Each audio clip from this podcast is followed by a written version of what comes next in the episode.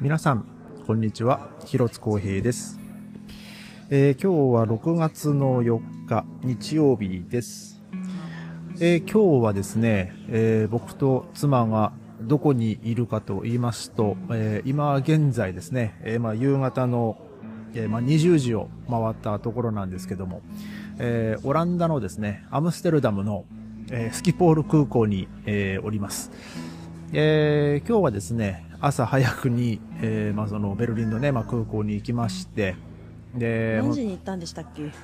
えっ、と、よ、とりあえず4時に起きて、えー、6、えなん、4時45分に家を出て、え で5何時に？じゃあ時半に5時半ぐらいに、まあ、うん空港着いてる感じだね。ね。まあ、でもね、あの、セキュリティもこう、スムーズに抜けれたんで、あのまあ、順調にね、えーまあ、ゲートにまで行って、まあ、飛行機もね、まあ、順調に行きまして、割と帝国通りに着いたよねねうんアムスねで、えーもう本当10時前ぐらい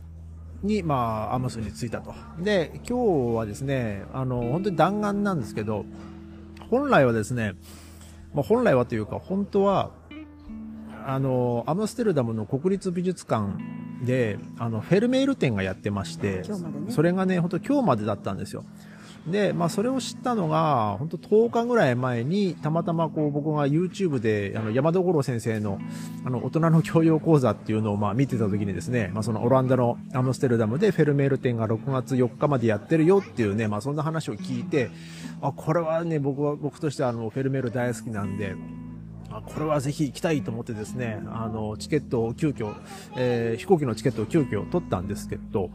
えー実はですね、そのフェルメール展の、えーチケット自体が、あの、もう完売と いうことが、えー、一昨日ぐらいに分かりまして、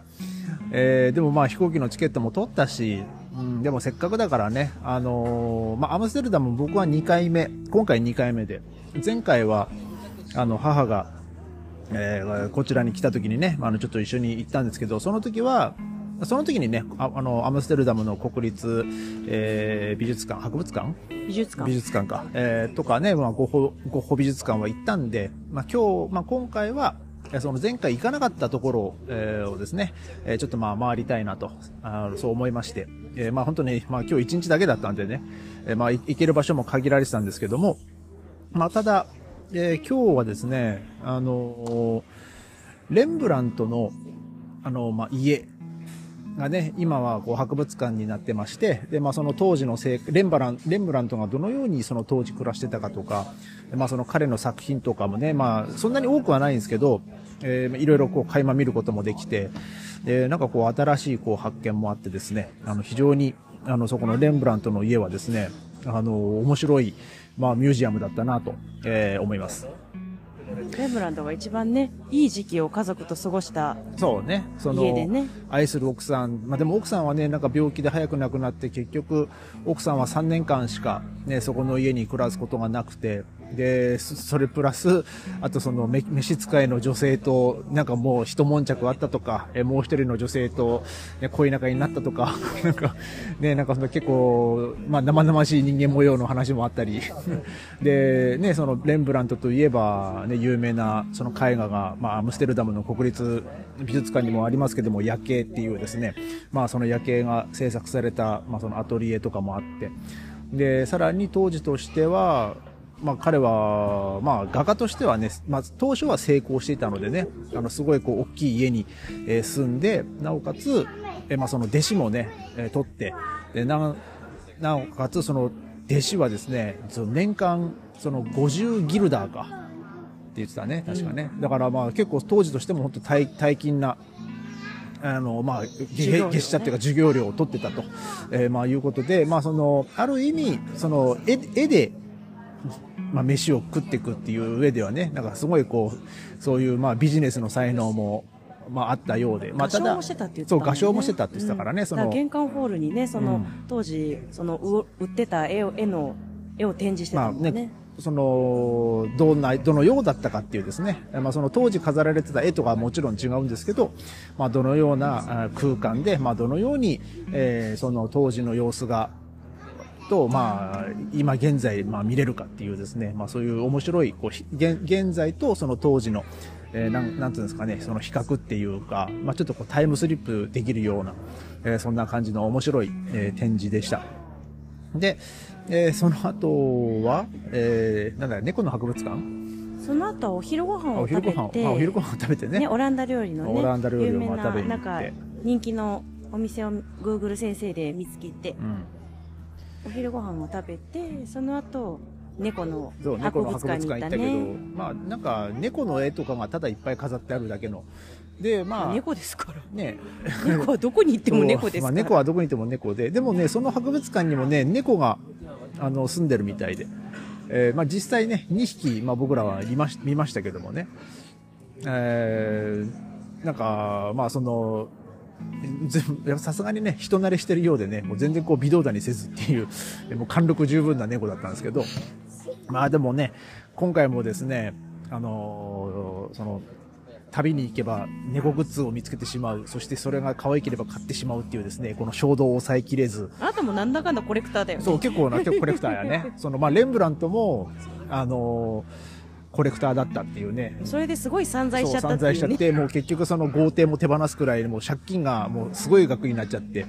ね、もう、えもうで、その借金を、まあ、その片付けるために、まあ、その家と、あとその財産目録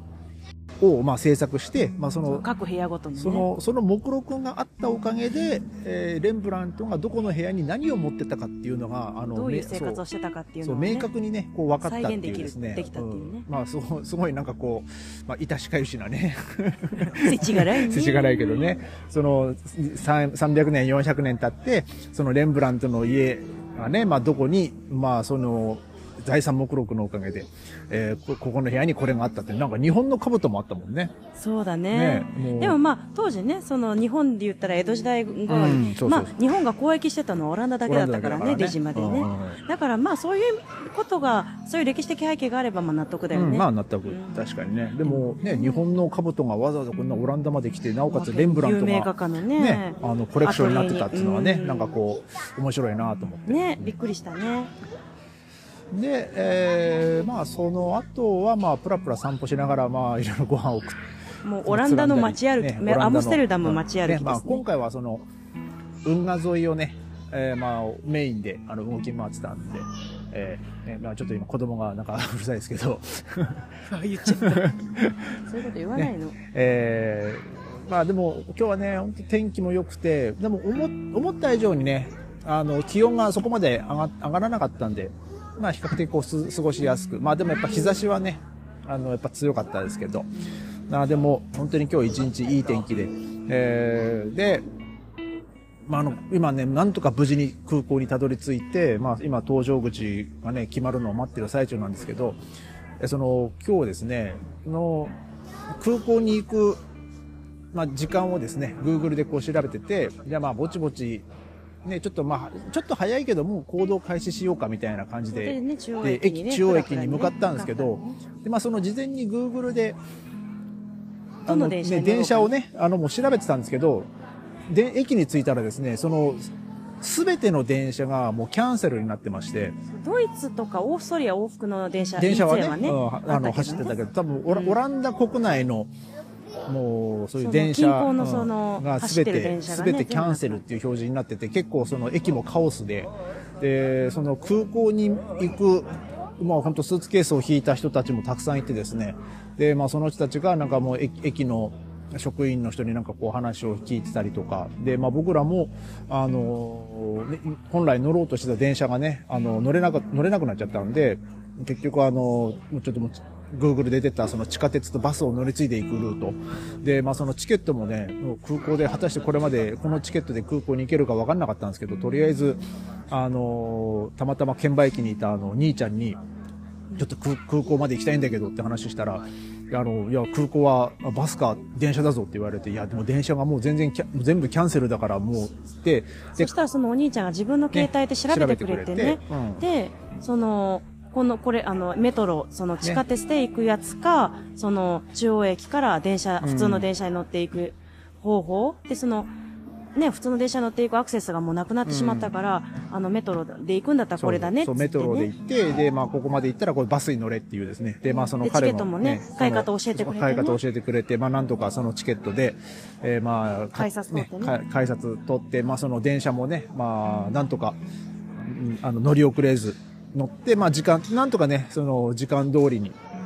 まあ、着いたと。で、えーね、あの、ゲートクローズのね、本当1時間前にね、なんとかこう着いて、で、まあ、セキュリティも抜けてですね、まあ、セキュリティも人がいなくて、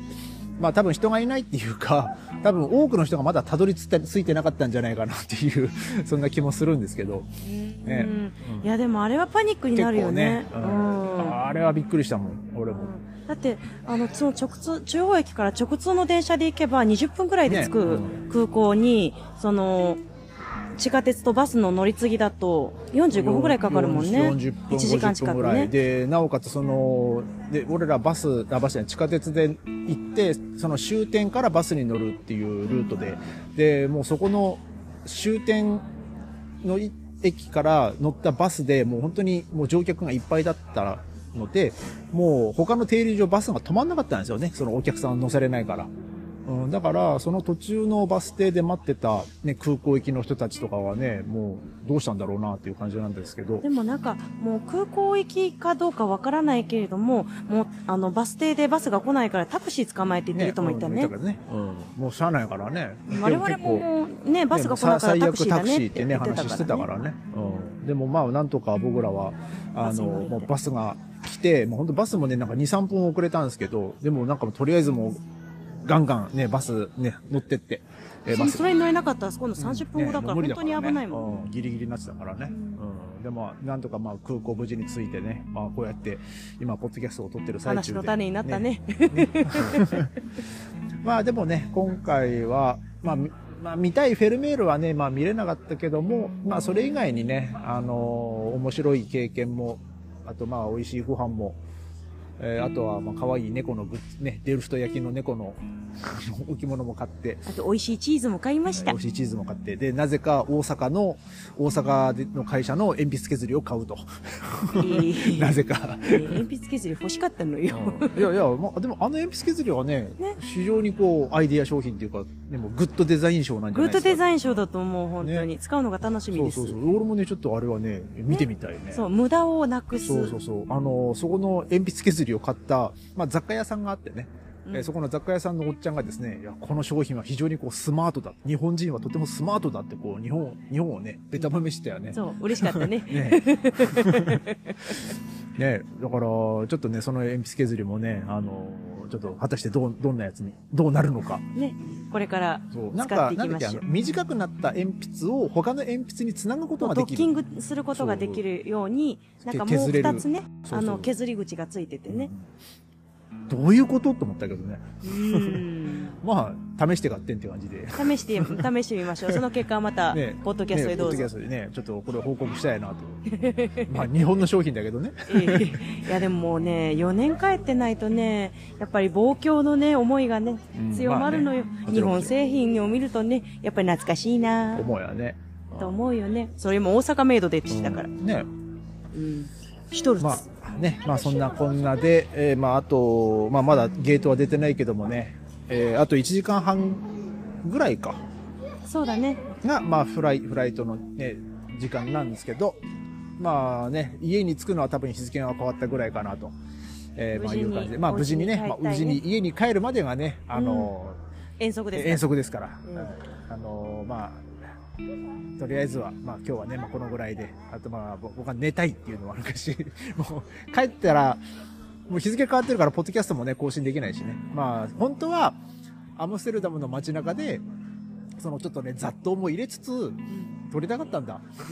まあ、雑踏は今あるけれどうんも。もうどっかでええ雑踏っつうかもうアラームなしにこれ。何が起こったんや。なんかようわからんけど。ね。うん誰か止めないのかなね。ねそう、あと、さっきね、その、気づいたけど、この今、空港の、まあ、ま、待合室みたいなところで座ってるけど、なんかこのね、絵絵がかかってるのが、こう、エッシャーの騙し絵っていうね、ねこれが非常にこう面白い。結構こんな、なんなな全部で何メートルぐらいあるんだろうね。結構、う後ろまで行ってるもんね。20メートルぐらいあるんじゃい？や、ないもっとあるべ。本当。うんね、全部ね、すごいこう、繋がってて、ねね、エッシャーの騙し絵。まあ、それ結局そのエッシャーを知ったのもね、山所先生の、俺は、YouTube だったけど。え、中学校の美術で習ったよね、騙し絵。俺は、エッシャーの。エッシャー、エッシャーは習ってないと思う。本当に、うん。私たち美術の教科書載ってたから習ったよ。本当？うん。俺はあの山田五郎先生のやつで習った、習ったとかまを初めて知ったエッシャーはね。そうなのねんだからなんかね、あの、あ面白いなと思って。うんいなったらこのアラームなねやむんだろう。うん